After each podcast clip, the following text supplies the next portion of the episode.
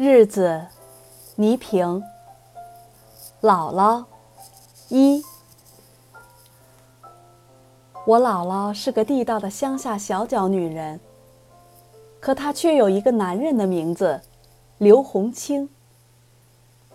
按说在她那个年月，女人一般都没有名字，她不仅有，而且那么闪亮。原因是她家当时挺富。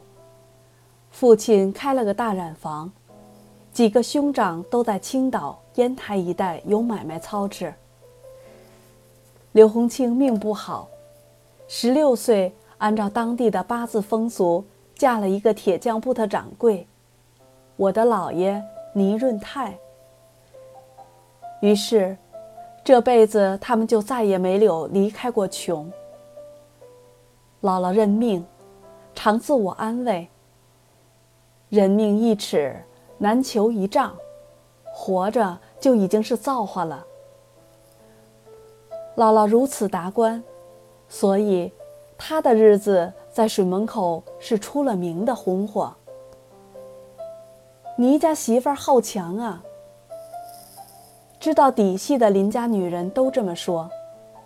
每回姥姥听到这些话，总是抿嘴一笑，挎起挖菜的篮子。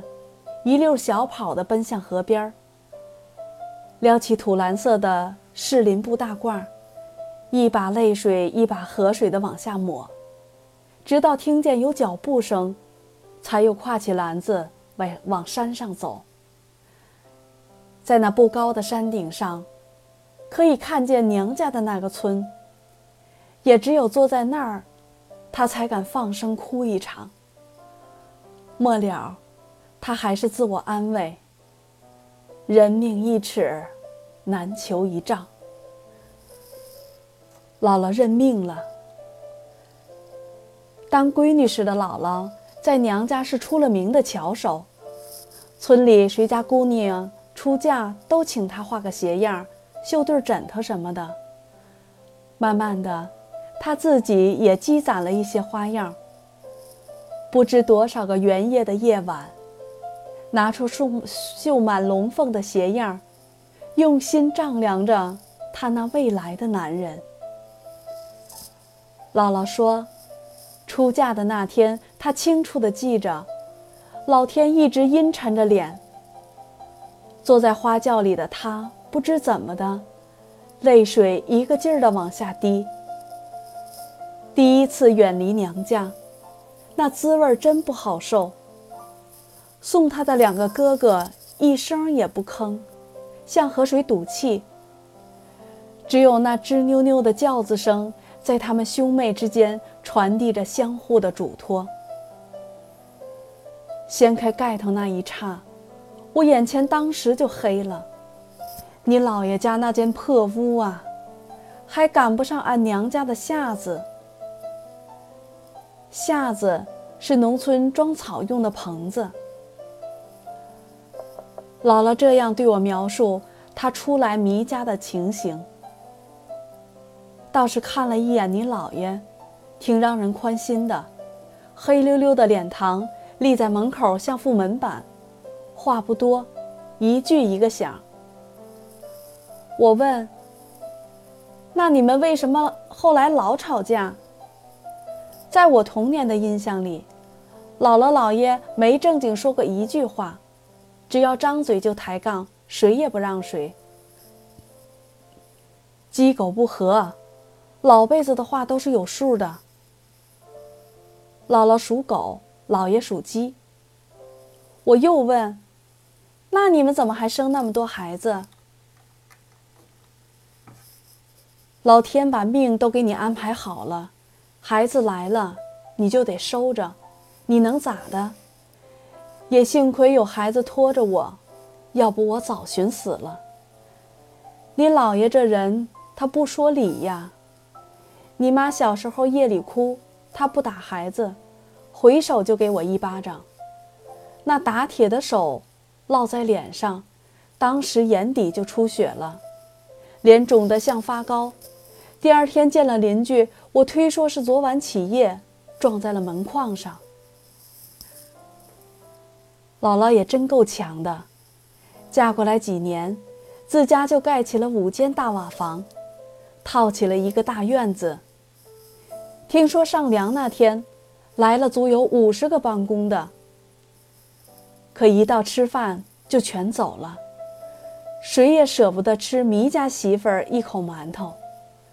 谁都知道，这粮食是从牙缝里省出来的。多少年过去了，姥姥一提起这五间大瓦房就掉泪儿。六十年代初，姥姥家的日子算是真正的红火了。大儿子、大女儿在青岛工作，二女儿在县里教书，小女儿、小儿子在部队当兵。那时家家都在闹饥荒，水门口的人吃光了山里的野菜。开始吃槐树叶子了，一个个脸肿的都认不出谁是谁了。快过年了，孩子多的人家，爹妈都愁得要上吊。姥姥和姥爷商量，年二十八把家里喂了一年半的肥猪给杀了。一口大锅在堂屋正中央烧了一晌午，日头偏西，这头大肥猪才烂。姥姥家门口已是水泄不通了，大人孩子能来的都来了。姥姥回忆说：“那口猪也真是通人情，没吭几声就咽气了。这锅肉简直是奇香，这辈子再没闻过那么香的猪肉了。”姥姥说：“她都记不得是谁先动了手。”反正不大功夫，锅底儿就朝天了。姥姥和姥爷谁也没摊上一口，可那一夜他们睡得特踏实，直睡到大雪堵门才起来。姥姥收拾着散落在院子里的猪骨头，看着蹲在石台上抽烟的姥爷。哎，他爹，我这才想起来，起锅的时候该再加一勺子盐。我记得我十几岁的时候，家里发生了一件大事。姥姥最小的儿子在部队当连长，在一次执行任务中，为救别人牺牲了。部队派人来给姥姥送遗物，姥姥所有的儿女都到齐了，他们生怕母亲承受不了这沉重的打击而出现意外。部队还带了两名医生。姥姥说：“那天，他一看家里来了那么多首长，就预感到舅舅出事儿了。他说，舅舅最近没往家里写信，他这些日子老做梦。”部队首长望着眼前这个慈祥的母亲，不知该怎么开口报告这悲痛的消息。姥姥倒先张口了。是不是志远、道远在部队上犯了什么错误？我小舅叫迷道远。首长急忙解释：“不是，不是，大娘，你的儿子是好样的，是我们部队学习的榜样。”姥姥说：“她不记得往下都发生了什么事，只记得那一夜，不到六十岁的姥姥。”一口后牙全酥了，舌头一碰就往下掉块儿。夜里，姥姥点着灯，把舅舅在部队立功喜报全都拿了出来。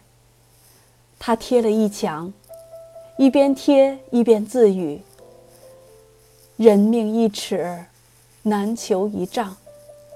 当兵的命不在自己手里，好啊。”你是救别人死的，妈懂得你，好啊，孩子，净做好事儿，下辈子你的日子就好过了。只是第二天，村里来人要把门上挂“光荣人家”牌子换上“革命烈属”时，姥姥坚决不让。母亲相信儿子没有死。